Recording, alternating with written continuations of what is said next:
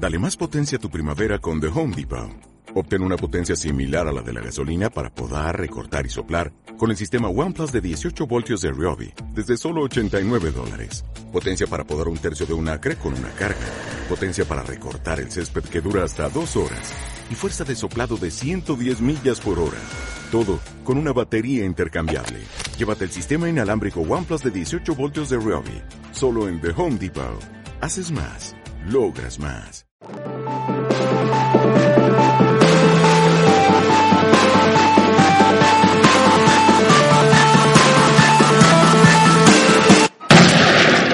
Hola, soy Antonio Espósito. Yo, Martín Orozco. Y esto es Netflix a la carta. ¿Qué tal, Martín? ¿Qué tal, Antonio? ¿Cómo estás? Bueno, pues aquí en casa disfrutando del día libre y aprovechando para grabar Netflix a la carta 18, ¿no? Así es. Este número ya me gusta más que el, de, el episodio anterior, ¿eh? bueno, en España el 17 no es un mal número. Bueno, acá en Italia sí. y en Argentina, la desgracia, así que estamos este, en las mismas. bueno. Pues eh, por lo que veo tenemos bastantes noticias esta semana y algunas muy interesantes, como la que nos va a decir ahora de House of Cards, ¿no, Martín? Exactamente. Bueno, se anunció la fecha de lanzamiento de la quinta temporada de House of Cards y la serie va a estar disponible a partir del martes 30 de mayo. Eh, en el teaser con el anuncio se puede ver una bandera de Estados Unidos que está flameando, pero está invertida y se oyen unos niños pronunciando el juramento de lealtad a la bandera americana. Entonces vamos a oír el teaser que nos este, proporciona Netflix para, para después comentar un poquito.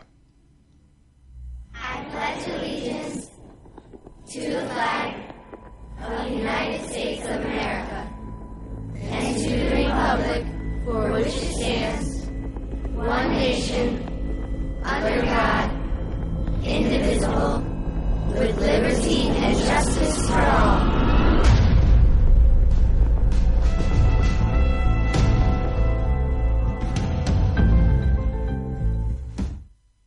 Bueno, este no es muy tiene nada más eso que, comentamos, pero la verdad genera un poco de, inquietud este, este teaser, ¿eh? Está, está muy bien hecho, muy bien hecho, la verdad. Y bueno, los capítulos van a estar, eh, como sabes Antonio, van a estar disponibles, como siempre ocurre en House of Cards, van a estar disponibles el día de lanzamiento, el 30 de mayo, todos los capítulos de la, de la quinta temporada, así que no vamos a hacer, poder hacer la panzada tremenda con, con House of Cards. Bueno, pues sí, pues ya me estoy haciendo hueco para el 30 de mayo porque esta es una de mis series preferidas, o sea que ha anotado en rojo ese día. Sí. Y empezaremos con fuerza a ver House of Cards. Claro, que creo que es eh, viernes, si no me equivoco. No, para, martes. Martes 30 de mayo. Bueno, pues yo lo, lo anoto aquí. Le dejaré al Apple Watch que es un recordatorio para el 30 de mayo. y pues cuando llegue ese día me recordará que tengo que hacer algo importante. Exactamente. Bueno, pues tenemos otra noticia de Netflix y es que ha dado a conocer el balance del último trimestre de 2016 y a, pesar de lo que se esperaba, el aumento ha sido más importante de lo que creía la propia compañía. De hecho, eh, Netflix tuvo un aumento de más de 7 millones de suscriptores en el mundo, llegando a un total de 93,8 millones de abonados, siendo el 53% de estos eh, de Estados Unidos. Mm. Unos datos impresionantes, ¿no, Martín? Sí, sí, sí. Aparte, el crecimiento que ha habido en los países de fuera de, Estados Unidos eh, es impresionante porque cuando recién empezaron a expandirse era mucho más contenido, pero ahora ya el 47% fuera de los otros países este, que no son Estados Unidos, realmente es importante, importante. Y han crecido, eh, eh, pensaban crecer unos 3 millones de abonados y crecieron unos 7, así que más del doble de lo que pensaban. Te tengo que comentar que en el círculo de amigos y de familia muchos eran reacios a pagar por, por, el, por el hecho de ver las series de televisión o, o películas, ¿no? Mm. Y hace ya un poco más de un, año y unos meses que está disponible en España. Yo fui de los pioneros en tenerlo. Bueno, tú lo tenías antes que yo gracias al, VPN. Pero tengo que decir que en los últimos meses sí que mi círculo ha aumentado más en este sentido y hay muchos amigos y muchos familiares que han decidido dar el salto a Netflix. De hecho, aquí están algunos de los datos que podemos ver. Así es. Así es. Esperemos que crezca el, catálogo español porque está un poco, un poco quedado atrás. ¿eh? Yo estaba comparándolo cuando estuve buscando la película para esta semana, que al final, bueno, elegí una de HBO, pero eh, cuando estuve buscando la película noté realmente sensibles diferencias entre el catálogo español y el catálogo latinoamericano. En este caso yo estaba mirando el catálogo mexicano y la verdad que sí se siente que hay una diferencia palpable. ¿eh? Cierto, sí. Pero bueno, como dices, esperemos que con los meses se vaya igualando, porque es cierto que Latinoamérica está mucho mejor, más extendido y un catálogo mucho más amplio que el español. Sí, el italiano. Llevan un par de años antes, aparte, ¿no? Un par, de años de mm. ventaja. Sí. ¿Y el italiano que es similar al español? No, el italiano es este mejor que el español. Sí, sí, sí. sí. A mí también me extraña. ¿eh? es raro, pero bueno. Sí, sí. Sí, sí, me llevamos a la, a la cola en este sentido. Aparte, pues acá hay también, bueno, en España también hay competencia, pero acá tenemos Infinity, que es de, de la compañía de Berlusconi, de Mediaset, y tenemos Sky.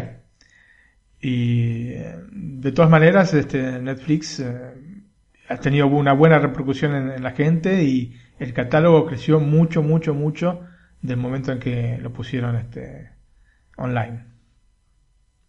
Bueno, en España está Movistar y Canal Plus, o lo que era antiguamente Canal Plus.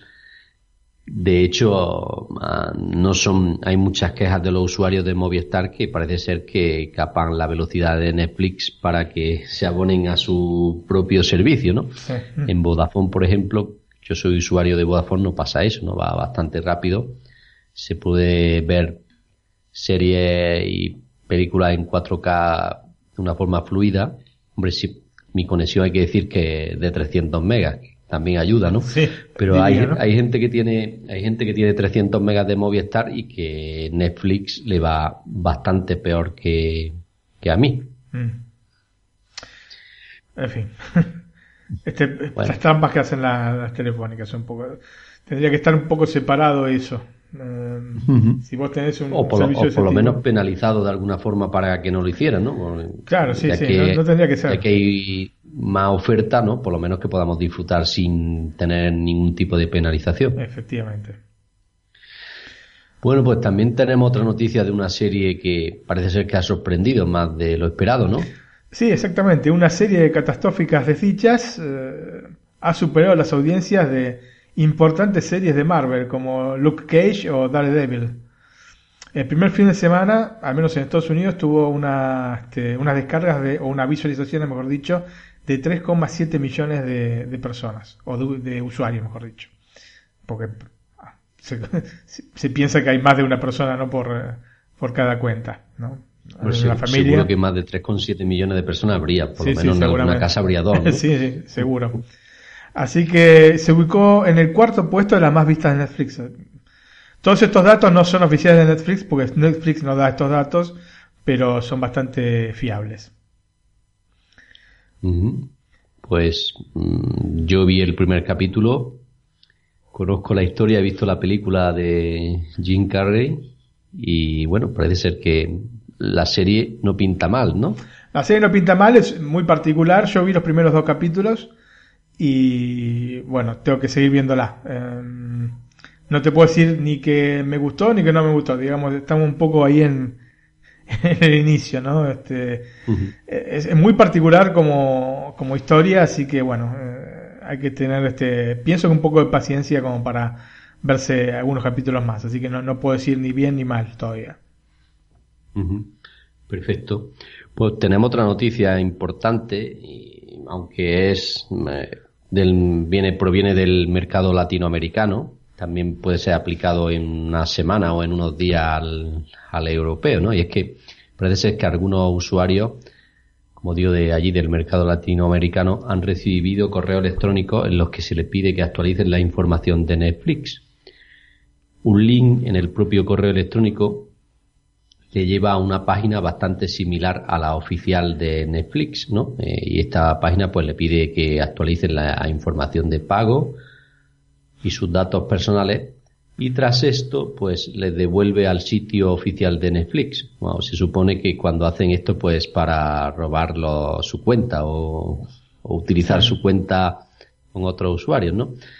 Eh, Netflix advierte que ellos nunca piden información personal por correo electrónico, ni, ni datos de pago, ni clave de ingreso, por lo que si alguien recibe un correo similar a este, pues ya sabe que lo que tiene que hacer, directamente a la papelera. Exactamente, sí. sí. Lo que sí hace Netflix es enviarte eh, publicidades o información sobre, em, digamos, películas que te pueden llegar a gustar o eh, estrenos del mes. Eso sí, sí pasa porque me, me han llegado. Pero para actualizar datos no. Atención, cuidado con eso. Bueno, y también ha llegado otra noticia impactante, ¿no? O sorpresiva también en el sentido de que la tecnología avanza, la tecnología online, me refiero, avanza a pasos agigantados, ¿no, Martín? Así es. Bueno, el, streaming le ganó por primera vez al DVD y al Blu-ray, nada menos que en Estados Unidos que tienen, digamos, eh, una cantidad de gente que compra discos todavía muy grande respecto a otros países, ¿no? Pero le ha ganado. Eh, de hecho, no son los primeros, sino que en el Reino Unido también habían este, este, había habido una noticia de, este estilo, que en el streaming había este, facturado más que, que la venta de discos. Y el incremento en los ingresos por streaming fue del 15%, en el último, del 15% perdón, en el último año, mientras que las ventas de Blu-ray y DVD eh, tuvieron una reducción del 9,6%. Al fin de cuentas, las entradas por streaming fueron de 10.300 millones de dólares y las de discos fueron de poco más de 8.000 millones. Discos son Blu-ray y DVD. ¿no? Así que bueno, muy interesante esto. Podemos decir que casi un tercio más, ¿no? No llega a un tercio, pero sí, sí, a, un tercio más de ingresos. Claro, pasaron de, vender, de facturar menos a facturar más y por nada menos que por 2.300 millones de dólares, ¿no? Poquito. Esto nos da, nos viene a decir que el DVD en el formato que lo tenemos actualmente y el Blu-ray puede ser que pocos años pasen a la historia, ¿no, Martín? Como lo conocemos, ¿no? Puede ser que saquen algún otro formato que ofrezca, ofrezca algo más que, los que hay ahora, ¿no? Claro, está el Blu-ray este Ultra HD, que digamos es un hijo del Blu-ray, pero no, no es compatible, digamos, para adelante por lo menos, ¿no? Los que tienen lectores de Blu-ray, para leer el Blu-ray Ultra HD tienen que comprar este, un nuevo lector. Los que tienen este lector de Blu-ray Ultra HD pueden leer los discos Blu-ray pero lógicamente una caída del 10% no, no es poco, no es poco realmente. Así que igualmente tienen ventas de 8 mil millones de dólares, pero tampoco me gustaría que desapareciera porque siempre hay coleccionistas y, y la calidad eh, sinceramente es mayor a la de un disco a la del streaming por el momento. Así que en tanto y en cuanto se colmen las distancias de calidades entre, si es que en algún momento se van a colmar, entre eh, los Blu-ray y el streaming, eh, yo prefiero que siga existiendo el formato.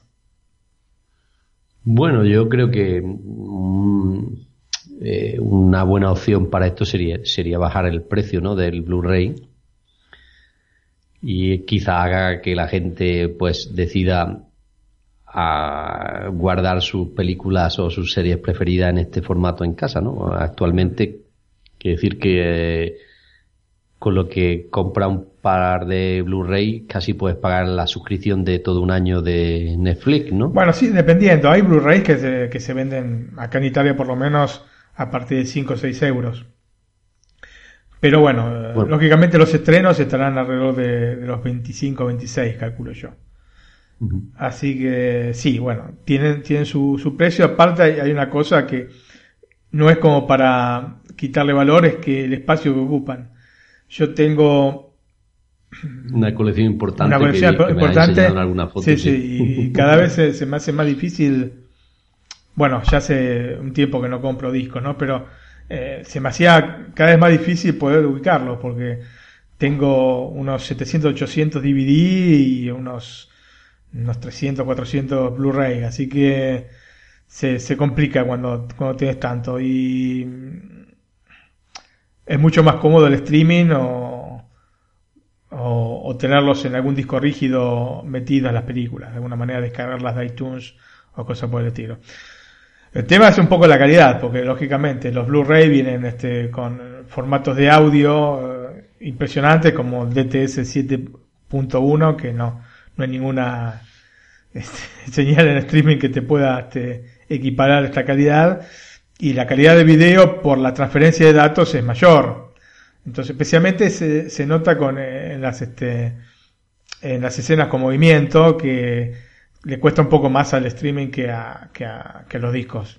Eh, eso es claro, ¿no? Y esa es la, velocidad, la tasa de transferencia que, es mucho mayor en el caso de los Blue. Los DVD, bueno, ya, pues. están llegando. Si bien todavía siguen vendiendo mucho, pero digamos, tecnológicamente ya están este, totalmente pasados de moda. Sobre todo porque en calidad sí que el streaming puede, si no superar, igualar al DVD, ¿no? Bueno, el streaming, eh, si tenemos ya 4K. Eh, 4K, pues evidentemente. piensa que el DVD es 480p, los DVD norteamericanos, que son en TCC, y los europeos son 576p, así que sí, sí. la diferencia es notable, ¿no? Sí, sí, sí, Bueno, pues vamos a la serie, ¿no? Empiezo yo, Martín. Empezar tranquilamente, Antonio. Bueno, pues yo tengo una un poquito especial que a ti te coge cerca, ¿no? La historia. sí, sí es. es como la canción, como la canción de Sabina, ¿no? Este, una de Romanos. Eso es. El título es El sangriento, el sangriento Imperio Romano. Es una original mezcla de documental y de epopeya histórica y narra los días del reinado de Cómodo, el emperador cuyo mandato marcó el comienzo de la caída de Roma. Pues la serie documental e histórica que combinan ficción y realidad son una de mis preferidas, ¿no? Ya recomendé en Netflix la carta 13 ¿no? Que es algo así al estilo también. Y Marco Polo. Eso, y Marco Polo también. El Sangriento Imperio Romano es una serie que aúna estos requisitos a la perfección gracias a la narración de Sean Bain, el protagonismo de Aaron Yakabenko y de Edwin Wright. Eh, Sean Bain, todo es muy conocido, ¿no, Martín? Así es. Sobre todo en HBO, ¿no? Sobre todo en HBO. Para, para el que no conozca este dato, pues es un actor principal de Juego de Tronos, ¿no, Martín? Exactamente. Bueno, pues la serie, como digo, ha sido recién estrenada en Netflix, eh, una miniserie de seis entregas, eh, ni es una película convencional, ni es un documental histórico, sino que reúne ambas cosas, ¿no? Tiene de documental los testimonios de historiadores y eruditos sobre la historia romana. Eh, todo lo demás pertenece al género de la dramatización histórica, con su protagonista, su argumento, su trama y su, desenlace eh, su, su, concepto es simple, ¿no? Un hecho real es dramatizado mediante actores que interpretan papeles marcados por un guion que aspiran a ajustarse a los hechos que realmente ocurrieron. Este tipo de serie documental suele emplearse en televisión para narrar casos de casos paranormales, crímenes y episodios históricos, como es el caso, ¿no? Es pues un género híbrido no es un documental en estado puro ni una afición dramatizada, aunque tiene algo de lo uno y de lo otro. Y hablando de lo que trata, ¿no? Pues eh, es un, habla sobre uno de los emperadores romanos que ha sido más representado en el cine, ¿no? Como es Marco Aurelio Cómodo Antonino Augusto, ¿no? Hijo del emperador filósofo Marco Aurelio, ¿no? Este fue sin duda uno de los últimos grandes emperadores de, Roma. Es el emperador de, la película Gladiator. Exactamente. Luchó contra los partos en Asia, que habían invadido Armenia y Siria, pero sobre todo su nombre está unido a la contención de las tribus germánicas que pugnaban por rebasar la línea del Danubio y penetrar en territorio del imperio. ¿no? Los venció una y otra vez, pero cuando se preparaba para anexionar Bohemia para el imperio, cayó enfermo de la peste antonina, conocida también como la plaga de Galeno, ¿no? Pues una que afectó al imperio romano exclusivamente. En esa época me refiero. Eh, su hijo superviviente Cómodo le acompañó en esta campaña y es precisamente en el momento en el que comienza la serie, ¿no? Es, como digo, Eh, a mí me gusta mucho porque aparte de ser una serie en sí, pues también te comenta un poco de historia que también nos viene bien, ¿no? Sobre todo en estos años en los que eh, se trata tanto de tergiversar la historia, ¿no? Por decirlo de alguna forma. Exactamente, sí. Eh, pues como he dicho, pues un poco de memoria del Imperio Romano es mi propuesta para esta semana. Sin duda, si te gusta la historia o los hechos históricos, el sangriento Imperio Romano es totalmente recomendable para ti. Eh, consta de una temporada de seis episodios, eh, una duración media de 45 minutos y eh, se lanzó en el año 2000, al final del 2016. Como eh, actores principales, pues tenemos a Sean, Sean Ben, Eric Wright, Aaron Yakabenko, Mike Ewick, Genevieve Aiken, John Back, Tai Benede Blay, Jared Tana, Andrew Foster, Callum Gittens, Shane Bathy, Alan Beecroft, Lisa Chipeley y Emma Fenso. Un reparto bastante interesante, ¿no, Martín? Sí, sí, realmente un muy buen reparto. ¿Te gusta este tipo de serie histórica, Martín? Me gusta, me gusta aparte del concepto con, eh, si bien no la vi, no esta en particular, pero el concepto, como mencionás, con, con este, partes documentales, me, realmente me gusta. Bueno, se me ha pasado, pero para Latinoamérica se llama, el título es Roma, Imperio de Sangre. O sea que, lo repito, el sangriento Imperio Romano para España y para Latinoamérica, Roma, Imperio de Sangre. O sea que ya en el, en el mercado español y latinoamericano tenéis una serie histórica interesante. Aparte, Martín, son, tú que- son pocos capítulos, porque son seis capítulos, 45 minutos, pienso que... me parece que el fin de semana me la veo. ¿eh? Seguramente, sí. Sí. Bueno, y Martín, ¿tú qué nos tienes preparado? Tengo una serie que también está en Netflix de España y Latinoamérica, se llama Midnight Dinner, Tokyo Stories. Eh, La trama es así, el maestro o jefe, así lo llaman, tiene un pequeño restaurante ubicado en lo que probablemente, porque no especifica en la serie, pero creo que probablemente es la zona llamada Golden Guy en Tokio.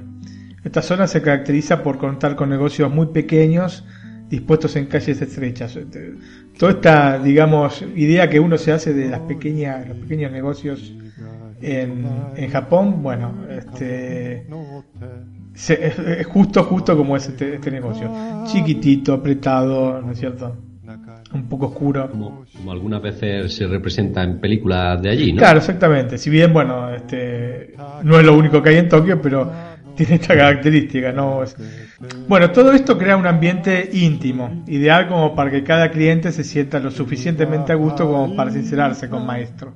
Recordamos que maestro o jefe es el protagonista. Además, el horario del restaurante, que va desde la medianoche hasta las 7 de la mañana, le da ese toque de personalidad, permitiendo que las historias fluyan de una manera natural. No hay mesas, solo la barra. ¿no? Esto permite una mejor interacción entre quienes visitan el pequeño restaurante. Además se sirve siempre un único plato, hay un único plato en el, restaurante. Es sopa de miso con cerdo, cerveza, sake y shochu, que es una bebida alcohólica eh, japonesa.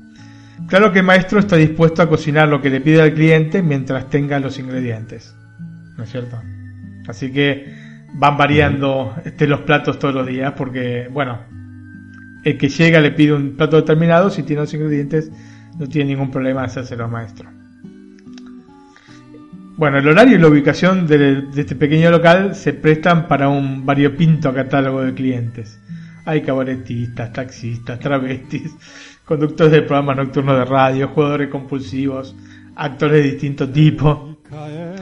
¿No? Estamos hablando de actores porno o actores este, de televisión, hay de todo, ¿no? El horario un poco se presta para todo este tipo de cosas, ¿no? Y a esto se suman una serie de personajes fijos que darán un toque de humor que nunca está de más, porque la serie en realidad no es, no es una comedia, sino que es una serie de historias que pueden ser románticas, pueden ser dramáticas, ¿no? Son pequeñas historias. Maestro es lógicamente el personaje que da cohesión a las distintas historias, las que, las une. Es el nexo que las vincula entre sí justamente, aunque siempre se trata de historias distintas y sin aparente conexión entre ellas. Sin embargo, el cocinero es una gran incógnita, muy medido a la hora de hablar, habla poco, buscando de alguna forma aclarar conceptos no del todo resueltos para sus clientes, una especie de bartender este, gastronómico, ¿no es cierto? En vez de con la bebida, bueno, yo no soy de, de, ir a, locales a beber, pero me imagino que, este, o me imagino, sé que en las películas y en las series está este estereotipo del bartender que es el que recomienda a la gente, ¿no? Bueno, aquí, aquí en Granada se lleva mucho eso, ¿no? Sabes que aquí cuando toma un refresco o una cerveza, en Granada y en Jaén, en la zona de Granada y Jaén, pues lo acompañan de una tapa gratis. O sea, que aquí se lleva mucho ir después de trabajar o a fines de semana a la hora de comer o a la hora de cenar eh, a tomarse dos cervezas o dos refrescos a una cafetería bar y casi ya con eso cenas. Claro. Y bueno, eh, la relación con el quien te sirve justamente este, está marcada, bueno, por lo menos en las películas y en la serie, como te digo, el bartender que te sirve los tragos generalmente te recomienda cosas. Bueno, eh, a mí nunca me pasó porque, te repito, no bebo, pero bueno, es lo que se ve en las series. Pienso que será un poco, está un poco agrandada la cosa. Bueno, yo tampoco, ¿eh? Yo, por mi trabajo, que casi estoy todo el día en el coche, tampoco veo mucho. Claro. Bueno, de este maestro se sabe muy poco, como dije. ¿Por qué abre el restaurante en ese horario? De 12 de la noche a 7 de la mañana. ¿Qué hace el resto del día? Y fundamentalmente, ¿de dónde viene la cicatriz que tiene su rostro? En la parte izquierda del rostro tiene una cicatriz, ¿no? Que le va desde la frente hasta la mitad de la mejilla. Y estas son incógnitas que, por el momento al menos, no se resuelven en la serie. Cada uno de los capítulos de Midnight Dinner Tokyo Stories tiene como título el nombre de un plato, del cual se explica someramente su preparación e ingredientes. Esto es importante aclararlo porque en la carátula de Netflix pareciera que fuera uno de estos programas de cocina que son tan, son tan populares ahora. ¿No es cierto? Sí, sí. Y no es así, es un programa de historias y te presenta, o sea, cada, cada título de, programa o cada programa está dedicado a un plato, está dedicado. Tiene el nombre de un plato, pero si bien es parte de la historia, no es el centro de la historia, no se, no se centra en el plato que están sirviendo, ¿no?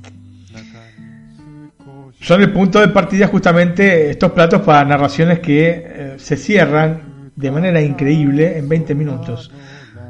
los programas duran, este, los capítulos duran 23 minutos, pero 3 minutos te lo lleva directamente la intro, que es este, un poquito larga, ¿no? Y el resto es el, es el programa. Así que pueden este, desarrollar una historia en 20 minutos. Bueno, está, está, bien porque son capítulos cortos en la, mientras que se cena o se almuerza se puede ver uno. Exactamente, sí, sí, sí. Midnight Dinner Tokyo Stories está basada en el manga Shinya Shokud. Se llama así, que significa Midnight Dinner en, este, en inglés o este, cena de medianoche. Y deriva de la serie original que se llamaba también Shinya Shokud. Yo tuve oportunidad de leer algunos capítulos del manga y son tal cual como la serie. Eh, son capítulos de, pocos, este, pocas páginas eh, con el título del plato. La única cosa que varía es que dice día 1, tal plato, día 2, tal plato, etcétera, ¿cierto? Pero es muy, muy, muy parecido. El manga está muy bien trasladado del manga a la serie. Inclusive el personaje maestro es igual, el dibujo es igual al, al personaje, al actor que han elegido para hacer el personaje, con la cicatriz, todo, está buenísimo. Deriva de una serie que se llama Midnight Dinner o Shinya Shokud que se emitió en los años 2009, 2011 y 2014. Siempre con, con este, la misma trama, digamos, estas historias eh, contadas este, así en 20 minutos, siempre con el mismo actor protagonista, siempre con las mismas este, escenografía. Y Netflix eh, compró los derechos y utilizó lo mismo, escenografía, actores, etcétera. Así que hay una continuación, una continuidad entre la serie, digamos, original que tiene otro nombre, porque en realidad, si nosotros vamos a ver la Midnight Dinner Tokyo Stories, dice original de Netflix, y sí es original de Netflix porque el anterior se llamaba de otra manera, se llama Midnight Dinner y basta o Shinya Shokun en japonés. Así que bueno, básicamente este, es una continuación de la serie, por lo que, si bien no están en Netflix, el que tenga interés en, buscar este otros capítulos de la serie, que son 30 los que hay, porque son 10 capítulos por temporada, los puede buscar por otros medios que no sean Netflix. Además del manga y de la serie original, hay un film del año 2014 que es esencialmente un compendio de episodios. Eh, también el film lo vi y hasta tiene la misma intro que la serie. La misma intro, la misma presentación con este maestro hablando. Y es también recomendable como para que lo, no está, desde ya no está en Netflix, también como para que lo busquen por medios alternativos, porque es una película muy interesante, eh, también eh, contando historias pequeñas, pero muchas historias, ¿no es cierto? En Asia la serie fue realmente un éxito estrepitoso. Eh, este es el motivo por el cual Netflix se hizo con los derechos, alegándole al título original este Tokyo Stories, ¿no? Como para poder ubicarla un poco en lugar, porque si quedaba con, como Midnight Dinner, este, la gente no iba a estar este, del todo ubicada con el título. Pero agregándole Tokyo Stories, digamos que de alguna manera la gente entiende de qué se puede llegar a tratar la, serie. Una cosa interesante es que cada capítulo, o sea, cada historia es como una especie, una especie de, de pieza de un gran este, rompecabezas.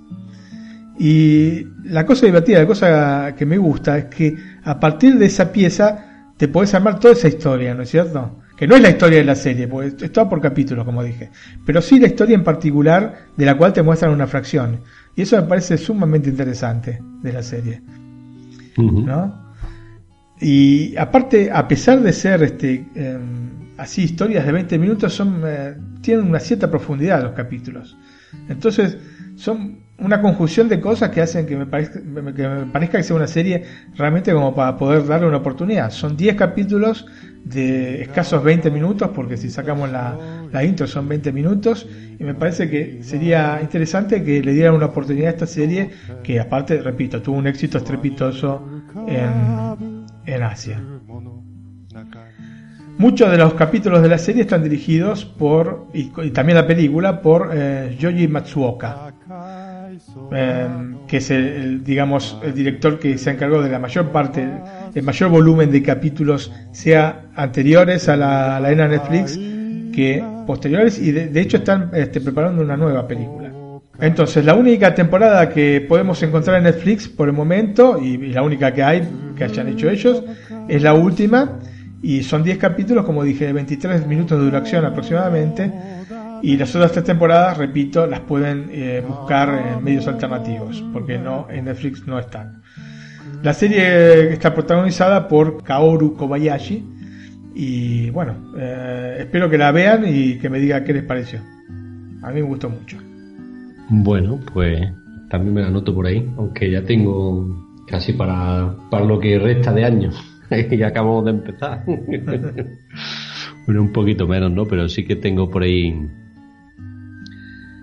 Ahora estoy terminando la de Crown. Bueno, viéndola, ya la terminaré pronto.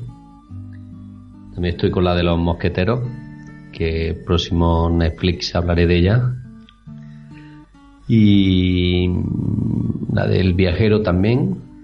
O sea que llevo ahí tres a la vez. Sí, sí. y, me paso de una, veo un capítulo de una, otro de otra, en fin, o veo un par de una. Esta, lo que tiene interesante es que es una serie distinta, porque si bien es con capítulos eh, autoconclusivos como dijimos que era Black Mirror, lógicamente la temática es muy distinta. Eh, son historias eh, de vida de, en un país que está muy lejos del nuestro, no sé, de lo nuestro.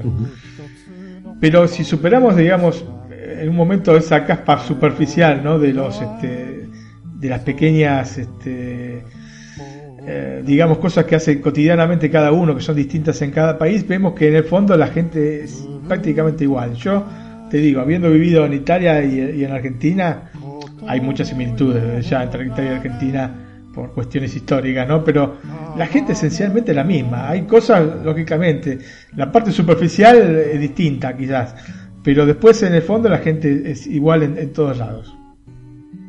Y esto es una, una de las cosas que, tiene muy, este, que te deja entrever la, la serie. Así que me parece una serie absolutamente válida, la verdad. Muy buena. Muy bien, pues aquí la anotamos también y conforme vayamos terminando lo que tenemos entre manos, por decirlo de alguna forma, pasaremos a la otra. Exactamente, a la otra. Bueno, y veo que como película nos trae una muy actual con el tiempo que vivimos, ¿no? Lo digo por el presidente de Estados Unidos. Uy, Dios mío, sí. Bueno, Donald Trump.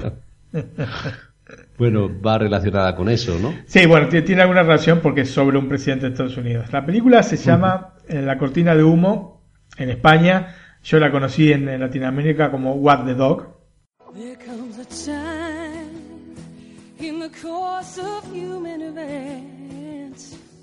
When a thread must be answered with courage and strength.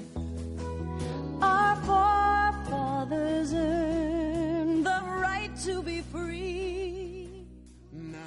Y si no me equivoco, tiene a dos actores de los preferidos tuyos, ¿no? En el reparto. ¿no? Absolutamente. Tiene a sí. eh, Robert De Niro y a, Dustin Hoffman. Y a Dustin Hoffman. Sí. Exactamente. Dos películas muy pesos pesados. Esta película está disponible en HBO. Así que no es una película de Netflix, sino que está en HBO. Tienen poquito catálogo, un catálogo bastante contenido HBO en, este, en España, pero bueno, está esta película y me pareció interesante comentarla. Espero, espero que esté en Latinoamérica, porque estuve buscando y no encontré si estaba o no estaba. La verdad que no, no pude encontrar ningún sitio donde me dijese el catálogo entero latinoamericano, pero bueno, eh, si, no, si no está, les recomiendo que la busquen por algún otro medio, que compren el, este, el DVD, porque creo que en Blu-ray todavía no salió, y este, que la vean porque realmente vale la pena. ¿Por qué un perro mueve la cola? Porque un perro es más inteligente que su cola. Si fuese al contrario, la cola movería el perro. La traducción literal del título, Walk the Dog, que es el título original, es agitar al perro. Y es por eso que Barry Levinson, el director de la película, nos brinda esta frase al inicio. El título tiene que ver con el contenido de la película y la frase lógicamente tiene que ver con el contenido de la película, pero lo que pasa es que como es un dicho americano, si nosotros no lo, no lo conocemos no vamos a entender este motivo de, del título. Entonces hace muy bien el director en aclarar esto, ¿no es cierto? Exactamente. El presidente de Estados Unidos tiene un secreto para esconder justo cuando se están acercando las elecciones presidenciales y su posible reelección. En vista de que el escándalo de índole sexual y con el agravante de involucrar a una menor de edad va a salir a luz, decide contratar al spin doctor Conrad Brin. ¿Y qué es un spin doctor? Un spin doctor es un especialista en, este, en armar campañas eh, propagandísticas de manera tal de intentar fomentar una idea o mejorar la idea o empeorarla, ¿no? Sobre un ente o sobre una persona. En este caso, intenta mejorar este, este problema que tiene el presidente de Estados Unidos, intenta ocultar de alguna manera. Hay varias técnicas de, para los spin doctor y una de estas es ocultar con otras noticias una noticia que no querés que salga a la luz o que si sale a la luz querés que esté lo más oculta posible.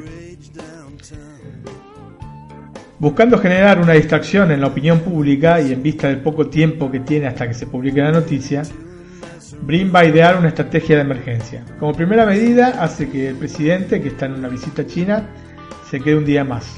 Lo, importante es que no dé la cara al presidente de Estados Unidos, no lo vean, no le pregunten sobre este tema particular del escándalo con la niña. ¿no? Por otro lado, busca hacer correr rumor sobre un bombardero B-3, un supuesto bombardero que obviamente no existe, relacionándola con una crisis que, bueno, tampoco existe. En tanto, se le ocurre generar una, entre comillas, guerra con un país del que se conoce poco y nada en Estados Unidos. Y el país que va a elegir, así entre lo que se le ocurren, es este, Albania. Claro que no se va a tratar de una intervención militar real, sino que va a ser algo multimedial para que la gente, el público norteamericano, se lo crea mientras van pasando los días. De esta manera, el escándalo con la niña, que, traerá a mal traer a la Casa Blanca, va a quedar casi olvidado en la población que tendrá noticias más impactantes que llamen la atención. ¿no? Siempre una guerra, digamos, genera mucho rating. Mm, recuerdo, ahora que comenta esto, Recuerdo un caso muy curioso aquí de los políticos, y es que te lo cuento porque llamó mucho la atención, ¿no? que aquí de, supongo que en Italia pasará igual y es que en un partido de España pues decidieron subirse el salario ellos mismos, ¿no? Para que nos hablara de eso, se hablara del partido de España, me parece que fue España contra Brasil, no recuerdo bien, ¿no? Sí. Peculiarmente siempre aprovechan cosas para intentar desviar la atención. Exactamente. y bueno, esa, la estrategia es esa, sacar noticias que llaman un poco más de atención como para la noticia fundamental que no querés que se sepa que oculta, ¿no? Pero lógicamente mover una mentira tan grande como una guerra que no existe no es nada sencillo. Y para esto se va a valer de la ayuda de dos personas. Una es Winifred Ames, que es una asesora del presidente quien le abre las puertas de todo lo que Brin necesite de la Casa Blanca. Y por otro lado, la segunda persona es el productor de Hollywood, Stanley Moss. Cierto que el candidato del partido opositor se va a enterar de esta movida, entrando en el juego de Brin increíblemente y generando varios problemas que Stanley Moss y su equipo intentaron resolver. En tanto los días pasan y las elecciones están cada vez más cerca. Y bueno, hasta ahí dejo un poco la trama de la película, ¿no? que más o menos entendieron de qué va. Sí, sí, perfectamente. Además, por la época que era, como nos va a decir, ¿no? Está enfocada en un contexto, ¿no? Exactamente. Justamente la película hay que ubicarla. Yo la vi en su momento, la, la fuimos a ver con mi esposo al cine, y me acuerdo que quedé realmente impactado, maravillado y extasiado con esta película. Es una de mis preferidas, especialmente de, Robert De Niro y de Dustin Hoffman. Dustin Hoffman, imprime, ¿no? Es importante entonces ubicar la película en el contexto en el que fue filmada. Estamos hablando del año 1997 cuando show el Sex Gate, o sea, un poco después de que haya estallado el Sex Gate. No sé si te acordás del Sex Gate, Antonio. La famosa Mónica Lewinsky, ¿no? Exactamente, que involucró al presidente norteamericano de aquel entonces, hacemos un poco de historia, que era Bill Clinton, y una tristemente famosa pasante de la Casa Blanca, Mónica Lewinsky, y un escándalo sexual. Tiene muchos puntos en común, ¿no? Porque en la historia con la Lewinsky, este, Clinton se la lleva no sé si es al salón este oval este o qué otro este estudio de la, de la Casa Blanca y están ahí unos minutos, etcétera. Y en este caso también el presidente se la lleva por no más de tres minutos, según dice en la película, a esta niña, este, a un cuarto. En realidad no se sabe si pasó o no pasó, qué es lo que pasó, ¿no es cierto? Lo cierto es que la niña lo va a denunciar, ¿no? La familia de la niña lo van a denunciar al presidente. De hecho, lo denuncia al presidente, pero claro, con toda esta cuestión de de la guerra con Albania que era todo tapado. Eh, bueno, el tema, volviendo al tema de Clinton, porque me olvidé de cerrarlo, luego de que pasó este escándalo, que saltó este escándalo con Mónica Lewinsky, ah, hubieron unos atentados a embajadas norteamericanas en África, justo, justo, ¿no? Que provocaron una inmediata respuesta militar este, por parte de la administración Clinton, que inclusive me acuerdo que en el momento había sido catalogada de exagerada, ¿no es cierto? Pero bueno, siempre como digo, la guerra vende más que, el sexo, aparentemente. Por lo menos para, los para los políticos, ¿no? Bueno, sí, absolutamente, absolutamente. Bueno, de hecho tenemos una cierta, este, digamos, con esta película una cierta preview a lo que a lo que vamos a ver en este, House of Cards temporada 5, porque como terminó la temporada 4 hay un hay una especie de, intentona de este tipo. Pero bueno, no vamos a, avanzar más en eso, porque sé que no viste la, cuarta temporada, Antonio. La cuarta no. Bueno. No está todavía en Netflix, ¿no? En España no. En Italia directamente no estuvo, pero bueno, yo la vi en Netflix de Estados Unidos. Y. Y bueno, ya estaba, lógicamente, porque es una serie de Netflix. Esperemos que con la salida de la quinta temporada saquen la cuarta y quinta en España, ¿no? Esperemos que sí. Esperemos que sea así. La cuestión es que la dependencia de los medios puede generar este tipo de situaciones, de la televisión, de la radio. Uno tiene una dependencia, especialmente en esa época porque era una época previa a la de los este, smartphones y, digamos, la información portátil, ¿no? Y las, y las redes sociales, ¿no?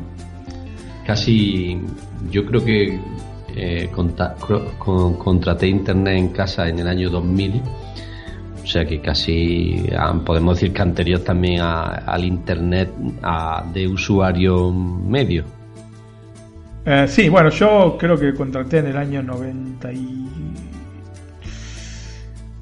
90 y... Yo me casé en el 97, había contratado en el 95, una cosa así. 95. 96. Igual el tema es que, bueno, lógicamente, esta película es del 97, así que estamos en los albores de todas maneras de, Internet, ¿no? Las redes sociales han contribuido, por una vez, de manera positiva en el tipo, en las cosas que señala o las circunstancias que señala la película, ¿no es cierto? Está dejarse llevar por las narices de un lado a otro por este, los medios de comunicación como la televisión, especialmente la televisión. De hecho, Brin le da mucha importancia al tema este de la televisión. Si salió en la televisión es así, ¿no es cierto? Si bien, bueno, hay que igualmente tener cuidado con esto porque de alguna manera, si bien ahora con las redes sociales, digamos, eh, en el momento te enteras de la noticia, ¿no es cierto? Como pasó, por ejemplo, por dar un caso, la, la primavera árabe, ¿no es cierto? O, Sí, sí. u otros, otros hechos que, digamos, hemos tenido las noticias en, en el momento in situ por la persona que la hizo. Pero igualmente puede llegar un punto en el que te tergiversen las cosas y te engañan. Así que hay que estar muy atento a todo lo que... Y no fiarnos de todo lo que vemos en televisión, en la, en la computadora o en nuestro smartphone. Estar muy atento, tratar de ser objetivo con lo, lo que vemos, ¿no es cierto? Y esto es un poco, digamos, lo que te, lo que te deja como, como enseñanza la película, ¿no es cierto? No hay Sí, que sí. fiarse. La película tiene un ritmo extraordinario y no baja en ningún momento. Realmente es, es, digamos, una tras otra cosas que pasan y nunca baja. Son eh, un poco más de, de una hora y media, son creo que 97 minutos. Así que es una película para los este, estándares actuales que son de películas de dos horas o más, corta, pero siempre, siempre con un ritmo muy alto. Como repito, están constantemente surgiendo nuevos problemas que Brin y Moss van a tratar de resolver. ¿no? Brin es el Spin Doctor y Moss es el productor de Hollywood. Si además Digamos sí, que Brin es De Niro y, Ho- y Moss es Dustin, Dustin Hoffman, Hoffman. exactamente, sí. Si además le agregamos las anécdotas hollywoodenses que utiliza justamente Moss para compararlas con las situaciones que se van dando, que son, te digo la verdad, son hilarantes, hilarantes las, este, la cosa que, las comparaciones que, que- va dando Moss eh, nos da como resultado una película que es difícil de olvidar. Realmente es una película que he visto tantísimas veces porque es muy, muy, muy buena. Muy buena, me hace reír, me hace reír mucho. Dustin Hoffman haciendo del excéntrico Stanley Mods está espectacular. De hecho, bueno, literalmente se come la película Dustin Hoffman. Es una, una de estas películas que a mí Hoffman siempre me gustó como actor, pero después de que vi esta película directamente lo puse allá arriba a veces. Me parece un actor extraordinario, porque generalmente hacía películas un poco más serias. Aún Tutsi son películas que son un poco más serias eh, de él, ¿no es cierto? Pero esta película realmente está es impresionante, impresionante. Y que destaque tanto en un reparto realmente repleto de, de- de actores de gran valor, es todavía, me- todavía le da más mérito a, a Dustin Hoffman. Bueno, el reparto está compuesto por, como dijiste bien, Robert De Niro como Conrad Brin, Anne Edge como Winfred Ames, Dennis Leary como Fat King, Woody Harrelson como el sargento William Schumann, que en realidad es William Zapato, y bueno, no, no voy a decir por qué, pero realmente es, realmente muy hilarante, muy hilarante esto. Kirsten Dunst como Tracy Lime, Wi-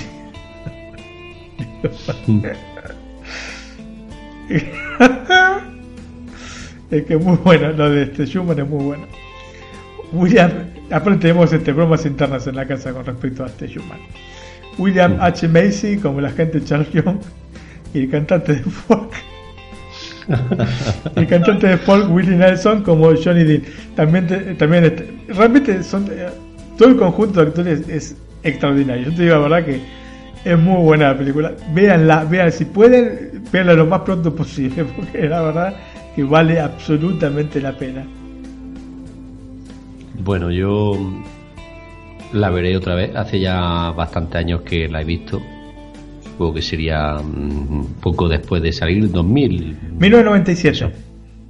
Salió en el 97, yo creo que la vería en el 2000, 2001, porque la vi, esta la vi en, creo que en VHS o en DVD, ya no lo sé, la estoy dudando, ¿eh? no sé si fue en VHS. Mira, fue una de las primeras películas que salió en DVD, porque DVD, como sabemos, eh, salió en el año 96, fines, finales del año 96 o entre mediados y finales del año 96.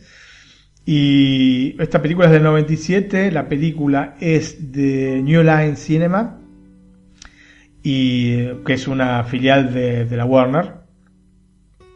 Y salió, me acuerdo que fue, en Estados Unidos eh, salían los DVD con subtítulos en castellano hasta que en un punto dejaron de salir este, con, subtítulos por una cuestión de comercialización regional, ¿no? Sabemos que los DVD están divididos en varias regiones, muchas regiones, creo que nueve. Eh, Así que en un momento dejaron de, sacar con subtítulos y esta fue una de las últimas películas que salió con subtítulos en castellano y de hecho en la caja del DVD no figuran los subtítulos que sí tiene el DVD. Así que me acuerdo de ese dato particular de esta película. Pero realmente gente, búsquela. Es una película que lamentablemente todavía no salió en Blu-ray, no sé por qué. Este, la estoy esperando porque es una película de esas que seguramente voy a comprar. Y este, y bueno, eh, era muy difícil de... Yo cuando la quería ver la tenía que ver en DVD y ahora bueno, está esta versión en HBO que está en HD. Así que por lo menos tenemos una, buena versión. Este, si bien los subtítulos dejan bastante que desear, eh, no son no están lo, suficientemente pulidos como uno le gustaría, pero se deja ver absolutamente y bueno, tiene aparte el doblaje en, castellano, ¿no? Muy bien, pues Mm, ahora toca la actriz de la semana, que yo siempre la he conocido como la rubia de Titanic. ¿Me equivoco? No, no, no, para nada. Bueno, de hecho es este el, papel que la llevó al estrellato, ¿no es cierto? Estamos hablando de Kate Winslet, ¿no? Kate Winslet, sí.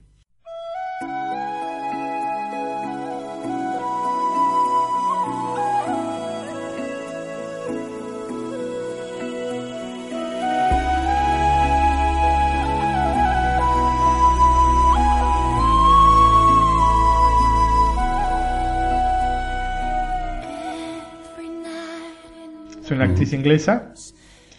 Y bueno, pero es una muy buena actriz. ¿eh? De hecho, bueno, ganó, ganó el, Oscar. No por Titanic. No, bastante años después, ¿no? Creo ganó, sí, sí, varios años el 2009, ¿no? O el 2008, ¿no? Eh, sí, 2008-2009 la ganó eh, por la película. Es una de las que está en el catálogo latinoamericano que se llama El Lector. Bueno, entonces, ¿cuáles son las películas que hay en Latinoamérica, Antonio? Pues para Latinoamérica están en los Jardines del Rey. Eh, me refiero a, las que están disponibles, ¿eh? para que me entiendan todos. ¿Sabes quién viene? Proyecto 43, Solo un sueño, con Revolutionary Road. Con DiCaprio. la, vuelta, la vuelta de DiCaprio y Kate Winslet después de Titanic. Contagio, Aires de Esperanza, Lo que el agua se llevó, o Ratón Poli en España, eh, Secreto de una pasión o El lector. Que la que justamente decíamos recién, que había, por la cual ganó el Oscar. Exactamente. Eh, descubriendo el país de nunca jamás o descubriendo nunca jamás en España, Divergente y las que faltan, pues algunas de sus más importantes películas, ¿no? Como Titanic, por ejemplo. Por ejemplo, ni más ni menos. Bueno, pues faltan criaturas celestiales, sentido y sensibilidad, la que hemos dicho Titanic, Kills, Steve Jobs, Vacaciones, Insurgente y Olvídate de mí. ¿Y para España, Martín? Y para España hay poquitas, hay una que excelente que ya recomendamos en Netflix a la carta, que es Olvídate de mí, después está Ratónpolis, o Lo que el agua se llevó en Latinoamérica, Descubriendo nunca. Esta, es la de dibujos, ¿no? Sí, exactamente, la de dibujos. Sí, la he visto, me estaba dudando, pero sí, sí. sí. Está, bien la película. Sí, sí, la he visto, sí. No, es de lo mejor que he visto, pero está bien. Mm. Descubriendo Nunca Jamás, o Descubriendo el País de Nunca Jamás en Latinoamérica, e Insurgente. Y faltan Criaturas Celestiales, Sentido Sensibilidad, Titanic, Kills, Steve Jobs, Vacaciones, Divergente, El Lector, Secretos de una Pasión en Latinoamérica, Sabes quién viene y Contagio. Y bueno, eh, la verdad que faltan varias en España. En Latinoamérica Sí. también, ¿no? Pero en España más. Pero como hemos visto, el catálogo siempre en Latinoamérica mm, bastante más amplio que el de España. Sí, es más generoso. Sí, así es, así es. Pues bueno, Martín, ya hemos dado el repaso a Netflix a la carta 18, ¿no? Bueno, Netflix and HBO, ¿no? Que siempre se nos olvida decirlo, pero siempre traemos alguna novedad, alguna película o alguna serie de HBO que incluimos aquí para, para los que son usuarios de esta plataforma de streaming. Que también Y está por en, Latinoamérica, por otro lado. Esa- y Por menos en antes que en España, ¿no? Sí, bueno, sí, creo que un año antes estuvo en la, la versión de streaming y aparte, bueno, están los canales de HBO por todo el continente. Dentro de los de, de- de las señales de cable o de, de satélite, ¿no? Bueno, pues nos falta ya, pues, mm, los likes y los me gusta de la gente, ¿no? Así es, bueno, vamos a agradecer por eh, los eh, likes en iBox a Alex Fernández, a Carlegas, a Oigres Olimac, a Flucon Nasol, a Celestino Navarro Paya, a RCR 866, a Frantels, Manuel Portillo Morán, Neko Sensei, Vicente M. Silva, Truji, J. Regidor, Eve de Paola y señor Tsuki.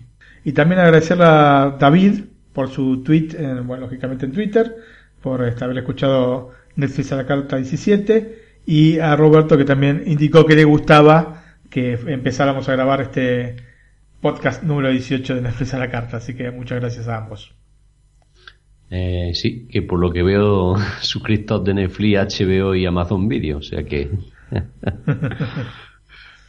le gusta como a nosotros la, una, uno de, de los gustos en común a nosotros, ¿no? Es- En las películas y las series. Exactamente, así es, así es. Tan buenas y tan variadas que hay en este momento. Pues nada, Martín, casi una hora o una hora hemos superado hablando y se me ha hecho, parece, 10 minutos. Así es, mira, estaba repasando los primeros Netflix a la carta y eran realmente mucho más breves. Pero bueno, este, si le gusta a la gente así como estamos haciéndolo, mejor. Sí, antes lo hacíamos para que les escucharan el trayecto justo de ir al trabajo y ahora ya lo hacemos casi para que lo escuchen mientras van y a la vuelta lo terminen. Exacto.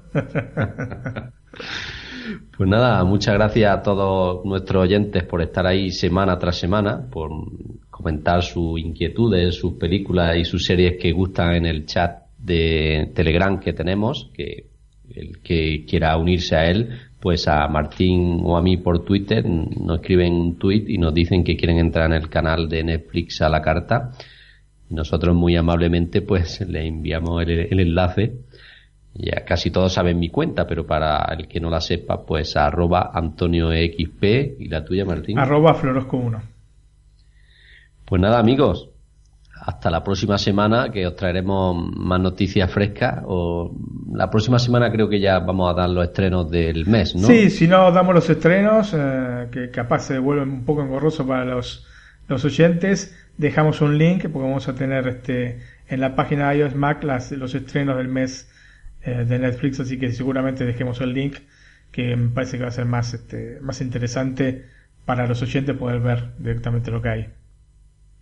Sí, pues también otra opción más interesante nosotros comentamos cómo estamos haciendo ahora las noticias que creo que es más de interés para la gente. Así es. Pues nada, Martín, un abrazo y hasta mm, pocas horas, ¿no? Hasta dentro de un poco, Antonio. Sí. Chao. Venga, chao. Chao, chao.